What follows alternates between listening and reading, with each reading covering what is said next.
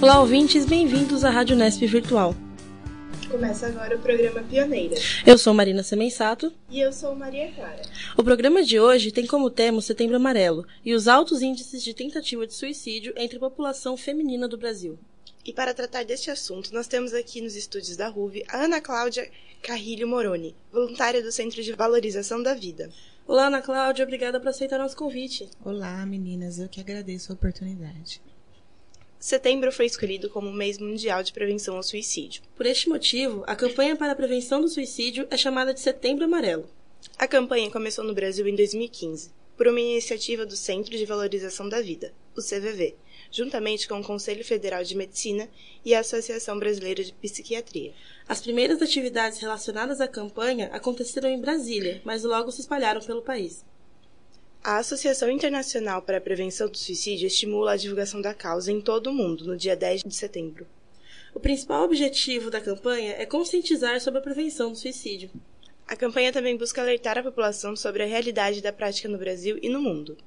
De acordo com a campanha, a melhor forma de se prevenir o suicídio se dá por meio de diálogos e discussões que abordem o problema. Segundo dados da Organização Mundial da Saúde, 800 mil pessoas se suicidam anualmente. Esse total representa 1,4% dos óbitos que ocorrem no mundo todo. De acordo com a OMS, a cada 40 segundos uma pessoa se suicida. Segundo as pesquisas feitas pela organização, poucos países incluíram a prevenção do suicídio entre as suas prioridades de saúde. Foi relatado que apenas 28 países possuem uma estratégia nacional para a prevenção do suicídio. Ana Cláudia, um dos países que não oferece este plano de prevenção é o Brasil.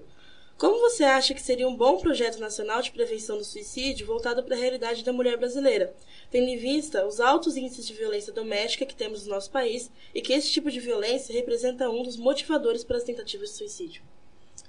Então, é, na verdade, eu acho que um bom plano né, de governo voltado para esse sentido é a informação. Né? Nós uhum. ainda vivemos num mito de que quanto mais se fala do suicídio, mais, mais se, intensi eh, se, se estimula isso, uhum. né? Quando a verdade é justamente o contrário. Então, nós sofremos uma resistência muito grande no sentido de falar sobre o suicídio. Né? Então eu acredito que teríamos que ter realmente projetos voltados para tratar desse tema como um tema de saúde pública, porque é um tema de saúde pública, né? Então temos cartilhas informativas, temos profissionais na rede pública de saúde que falasse abertamente sobre isso e, e, e tratasse as pessoas, é, conseguisse identificar as pessoas com essa tendência, com os problemas comportamentais que estejam passando, problemas inclusive de nível de saúde mental, né? Uhum. Então assim que realmente houvesse um programa de prevenção como existe um programa de prevenção para AIDS, como existe um programa de prevenção para o câncer, né? como existe um programa para campanhas de vacinação. Então, deveria ter um programa nesse sentido para prevenção do suicídio. Né? Mas, infelizmente, ainda enfrentamos muita resistência por conta desse mito, de que quanto mais se fala, mais se incentiva. Sim. É, 75% dos suicídios ocorrem em países de média e baixa renda. No Brasil, o Ministério da Saúde revelou que o índice de suicídios cresceu 12% em quatro anos. As taxas de suicídio também são elevadas em grupos vulneráveis, que sofrem discriminação ou são privados de alguns direitos. Os homens são os que apresentam as maiores taxas de mortes por suicídio, tendo cerca de 79% dos índices. As mulheres possuem uma taxa quase três vezes menor, de 31%. Mesmo assim, o suicídio é a segunda maior causa de morte em mulheres jovens. No Brasil, os índices são muito preocupantes. As mulheres representam 69% das tentativas de suicídio do país. O Ministério da Saúde brasileiro apontou a violência doméstica como a principal causa do suicídio entre mulheres brasileiras.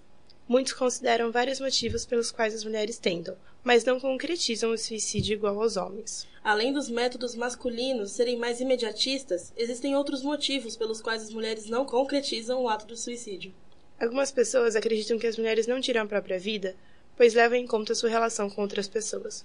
Por ser historicamente colocada no papel de provedora de amor e acolhimento, a mulher vê no seu papel de mãe a obrigação de ficar. Além disso, ela aprende a não olhar para sua dor, muitas vezes deixando o tratamento psicológico de lado. Ana Cláudia, você concorda com esse discurso de que as mulheres só não têm altos índices de suicídio pelo fato delas se verem na responsabilidade de ficar para continuar exercendo seus papéis provedores de amor e tudo mais, essa coisa do papel de mãe, de filha? Eu acho essa afirmação um tanto quanto perigosa, Uhum. né?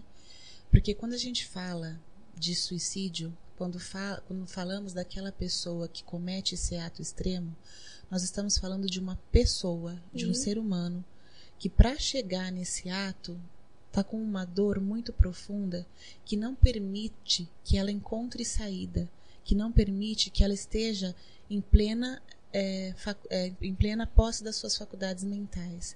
Então, quando a gente pensa por esse lado, é muito difícil a gente argumentar que a mulher só não comete porque ela ama mais, porque ela tem a responsabilidade com a família, porque ela tem a responsabilidade com filhos.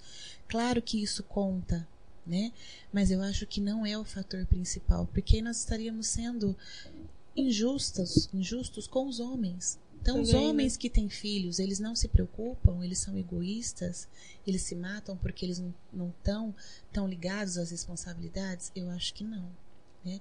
Então, assim, é uma coisa que não dá pra gente de- demilitar dessa forma, assim, tão, tão pontual. Né? São muitos os fatores que levam uma pessoa a cometer o suicídio, e eu acho que quando ele chega nessa, nessa nesse ponto, ele não tem capacidade de raciocínio, então não dá para separar, né? Eu concordo que as mulheres, elas tentam mais, como você Uhum. mesmo disse aí. Elas tentam mais, contudo, os homens, eles usam métodos mais letais, mais efetivos, Uhum. né? Concordo também que a questão da violência doméstica, né? Da, da, da, da, insegurança, do medo, da angústia, porque imagina como deve ser difícil viver um relacionamento né, em que você vive uma constante pressão, um constante medo da agressão, uma constante falta de respeito. Isso leva ao desespero. Né? Então, eu, eu acredito que seja um dos fatores, sim. Nesse ponto, eu concordo. É por causa desses índices alarmantes que o CVV, Centro de Valorização da Vida, decidiu expandir sua campanha sobre a prevenção do suicídio. A organização abriu espaço para pessoas que desejam trabalhar como voluntários na campanha de prevenção ao suicídio. O voluntário da CVV doa seu tempo, sua atenção para quem precisa conversar sobre todos os assuntos e não consegue fazer isso com pessoas mais próximas.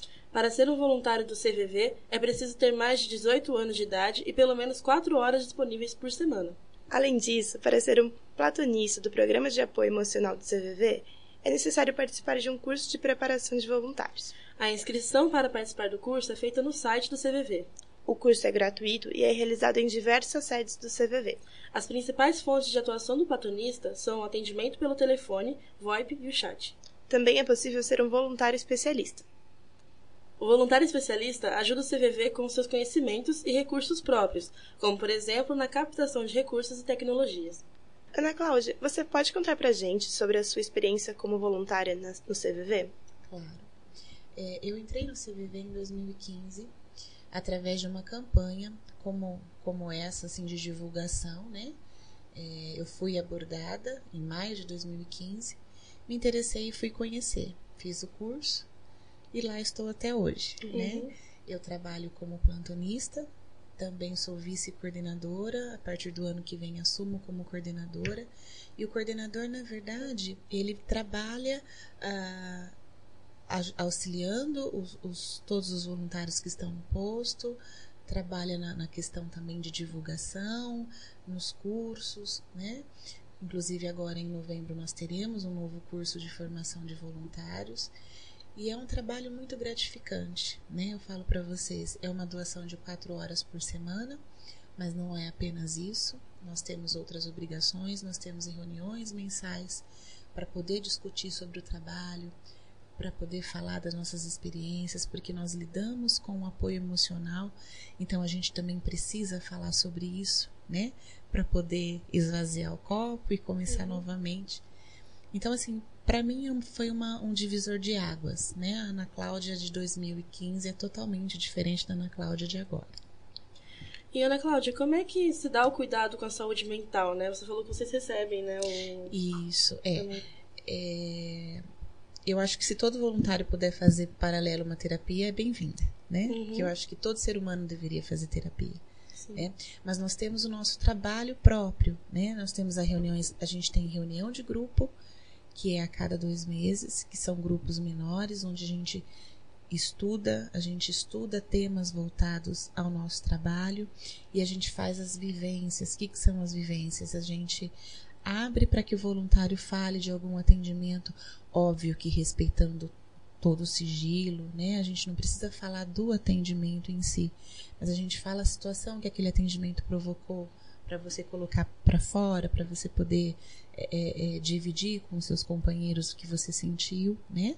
Tem nessas reuniões de grupo e nós temos a reunião geral, que aí é o encontro de todos os voluntários do posto, que também é a cada dois meses. Então, como são intercaladas, nós temos reuniões todos os meses, né? Uhum. Então é uma forma do, do, do voluntário tá tá tendo a oportunidade de, de colocar para fora ali seus sentimentos, as suas dúvidas, né? E nós temos material de apoio, nós temos a biblioteca virtual com muito material de apoio para ser lido, né? Para ser trabalhado.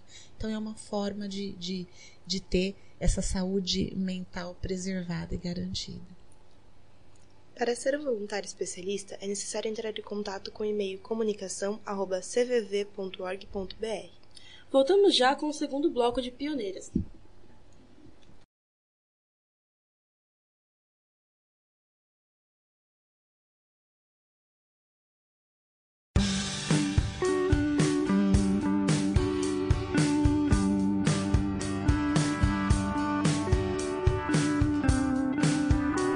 Estamos de volta com Pioneiras. Hoje estamos tratando do tema Setembro Amarelo e a alta incidência de tentativas de suicídio entre as mulheres brasileiras. A taxa de suicídio entre mulheres aumentou 50% em 16 anos e identificar a causa é fundamental para frear esse aumento. As informações vêm de um relatório do Centro de Controle de Doenças dos Estados Unidos, o qual aponta a diferença entre os índices dos anos de 2000 e de 2016. Para especialistas, esse aumento citado vem de diversos fatores, e um deles é a sobrecarga de tarefas. As mulheres passam a ter filhos mais tarde, quando suas carreiras profissionais estão em ascensão. Assim, elas se dividem entre cuidar dos filhos e atender às cobranças profissionais. Junto a isso, muitas vezes é entendido como função das mulheres cuidar de seus pais quando eles estão em idade avançada além das tarefas domésticas e das cobranças profissionais enfrentadas. A desigualdade salarial entre homens e mulheres é mais um fator para a depressão e o suicídio. Além disso, há o assédio que muitas mulheres sofrem em seu trabalho. Ana Cláudia, na sua opinião, o que fazer para essas pressões sociais nos afetarem menos? Olha, é uma resposta difícil. Quisera uhum. eu saber assim pontualmente, né? É muito triste eh, todos esses fatores que vocês relataram porque é verdade né? E como a gente trabalhar isso? Eu acho que a questão da saúde mental, né, dos programas de acompanhamento, da disponibilidade para essas mulheres de um tratamento, de um acompanhamento, seria o primeiro passo, né?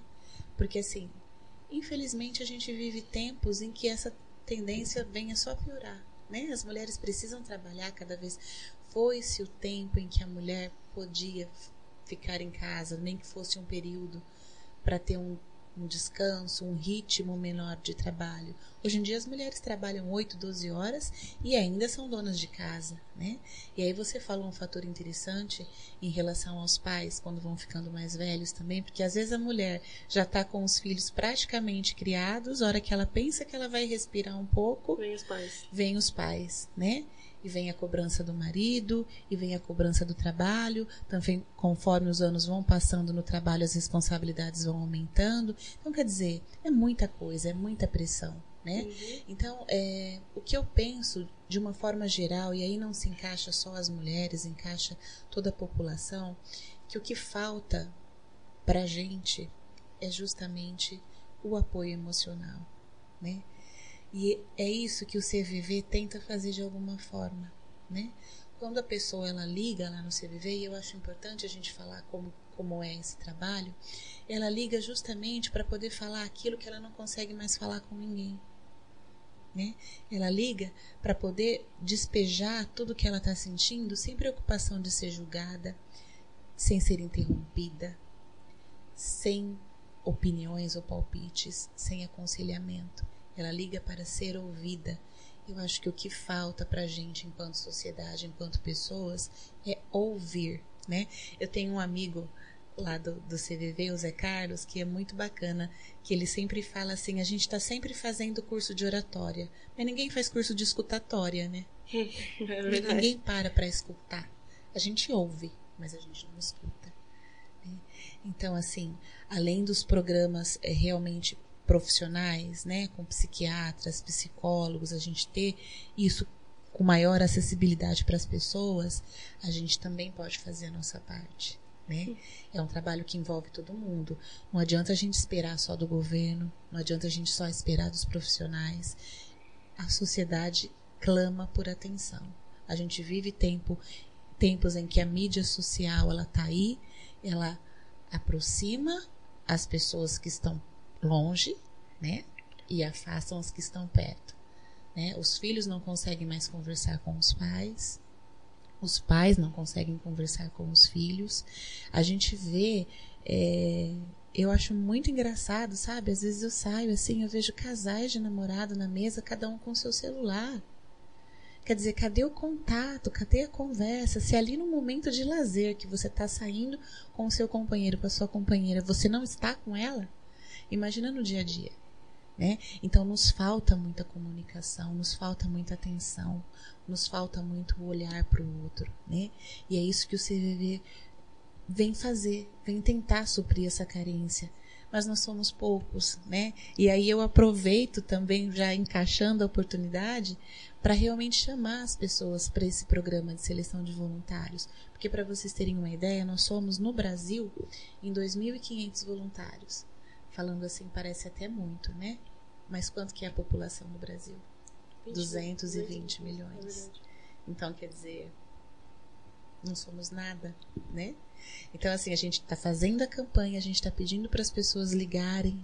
E aí a gente aproveita para pedir também para essas pessoas um pouquinho de paciência. Porque às vezes elas ligam, que agora com o 188 sendo um número nacional, um número gratuito, que você liga de orelhão, você liga de celular, de telefone fixo e não paga nada, infelizmente existe lá a filinha chata de espera porque são muitas ligações, né? Então eu peço encarecidamente para a pessoa que nos ligarem, para elas terem paciência e esperarem na linha que elas vão ser atendidas. Mas é porque a gente está com essa demanda muito grande. Uhum, com tantos fatores, não é fácil evitar os transtornos e danos à saúde mental. Mas não é impossível. Alguns cuidados podem ser tomados. Inicialmente, reconhecer a pressão externa presente ajuda a tirar da mulher a culpa que a sociedade lhe atribui. Em segundo lugar, o cuidado com o corpo, como diz e afirma o ditado popular: corpo são, mente sã. Fazer exercícios físicos aumenta os hormônios dopamina e noradrenalina, os quais possuem níveis baixos em pessoas deprimidas. Yoga, natação e meditação são exercícios que ajudam no combate à depressão. Esses são exemplos que diminuem a ansiedade, reduzindo a chance de depressão.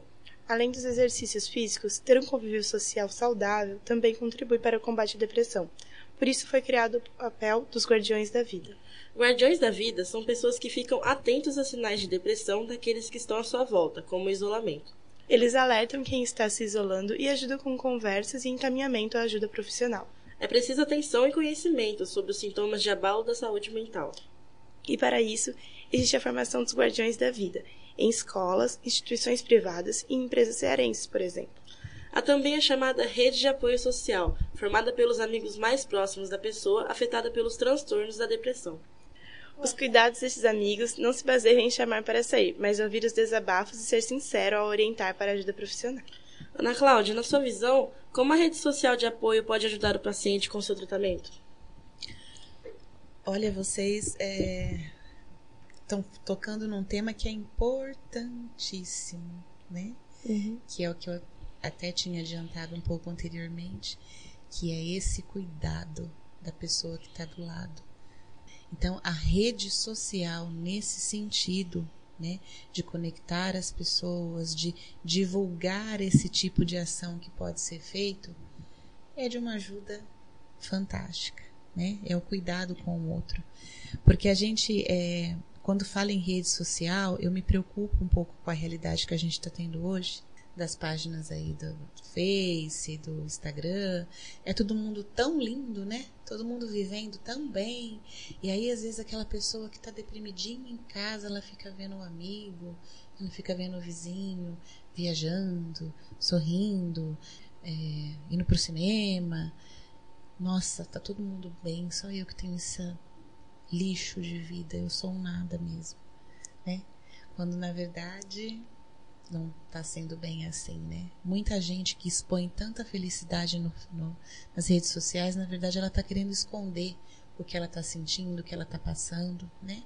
Tem um videozinho que a gente trabalha nas nossas campanhas de palestras, que é muito legal, que fala dessa questão da, da rede social, e em um determinado momento tem uma mocinha, assim, que ela coloca o celular na frente do rosto, aquele rosto lindo, aquele sorriso, né?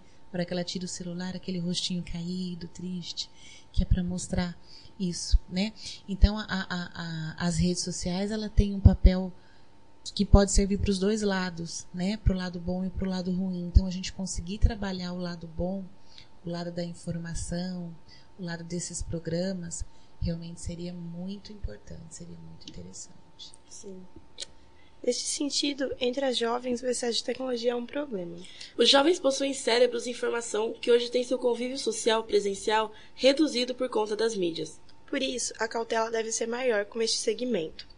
E o cuidado também vem das iniciativas públicas. Há políticas públicas que evitam os acessos aos topos dos prédios e colocam-se grades de proteção. Além de outras ações estruturais que ajudam, como ações clínicas. Nestas ações, é defendido o prontuário clínico único dentro do SUS, o Sistema Único de Saúde. Para que o histórico de saúde mental dos pacientes seja acessível, facilitando o tratamento. Voltamos já com o próximo bloco de pioneiras.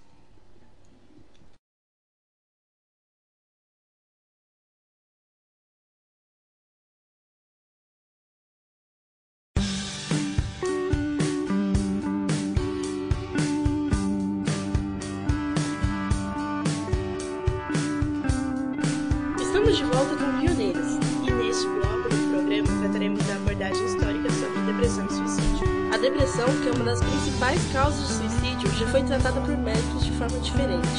Antes de ser considerada uma doença, a depressão era até mesmo considerada um castigo divino. E agora, o Pioneiros vai trazer um pouco sobre como a visão sobre a depressão mudou ao longo da história. O Manual de Diagnóstico e Estatístico de Transtornos Mentais, DSM-5, foi criado pela Associação Americana de Psiquiatria. Esse manual diagnostica a depressão como a presença de humor triste, vazio ou irritável, acompanhado de alterações somáticas e cognitivas que afetam a capacidade de funcionamento do indivíduo. O manual de diagnóstico só passou a funcionar a partir de 1952, e antes disso a depressão era tratada de forma bem diferente. Na antiguidade, a melancolia e a irritação, que eram sintomas da depressão, eram tratados como castigo divino. Na época, haviam histórias de reis e heróis que se afastaram por deuses e por isso haviam ficado melancólicos ou loucos. É na Grécia Antiga que surge a, surge a observação da natureza humana e a difusão do conhecimento, quando Hipócrates, que ficou conhecido como pai da medicina, criou a teoria humoral. Essa teoria tratava a vida como uma forma de equilíbrio entre quatro humores: bile, fleuma, sangue e bile negra. Cada um desses fluidos está ligado a um tipo de humor, sendo que a bile negra, especialmente, ligada à melancolia. Apesar de ser simples, a teoria de Hipócrates é importante para substituir a superstição pela biologia. Já na Idade Média Ocidental, houve poucos estudos sobre a psiquiatria. Nessa mesma época, caracterizou o crescimento religioso, principalmente voltado ao cristianismo. A Igreja Católica pregava que a loucura e a melancolia estavam associadas à pressão demoníaca.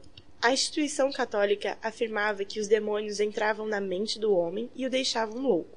Além disso, a melancolia era associada a um pecado capital, que vinha do ócio, ou seja, da preguiça.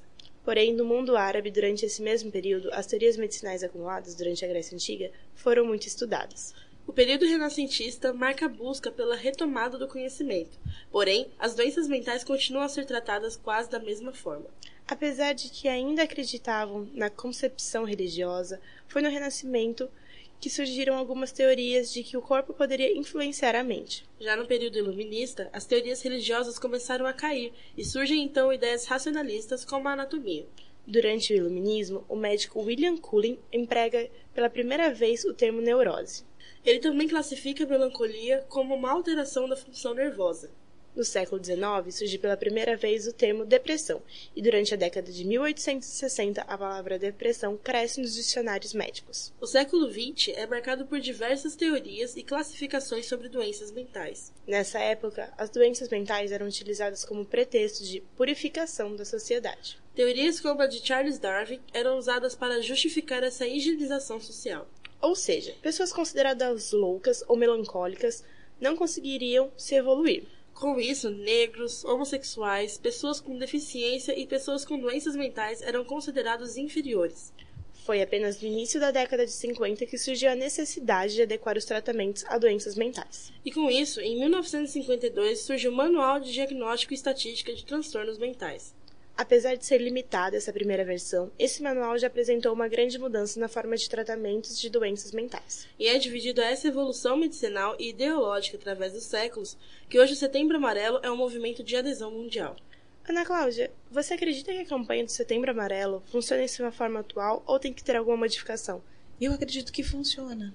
Eu acho que dentro do propósito do CVV, que é a divulgação desse problema que é, de, é um problema de saúde pública, né, dentro do que a gente pode é, é, levar para as comunidades, né, da questão da prevenção, da questão do olhar atento para as pessoas ao nosso lado, da questão de que é um problema que não pode ser tratado como estatística, né?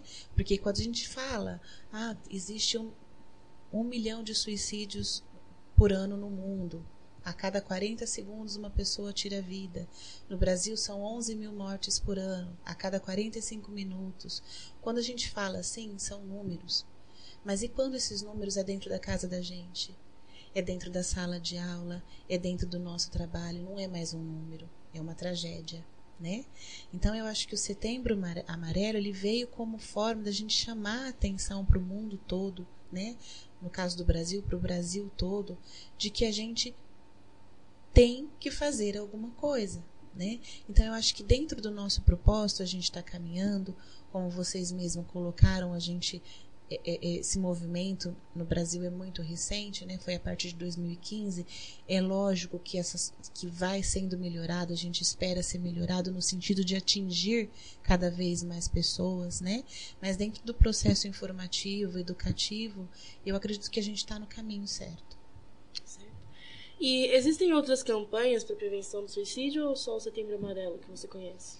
Então, o CVV ele procura trabalhar o ano todo, né? O, uhum. o, o Setembro Amarelo é um, é um mês de visibilidade maior, né?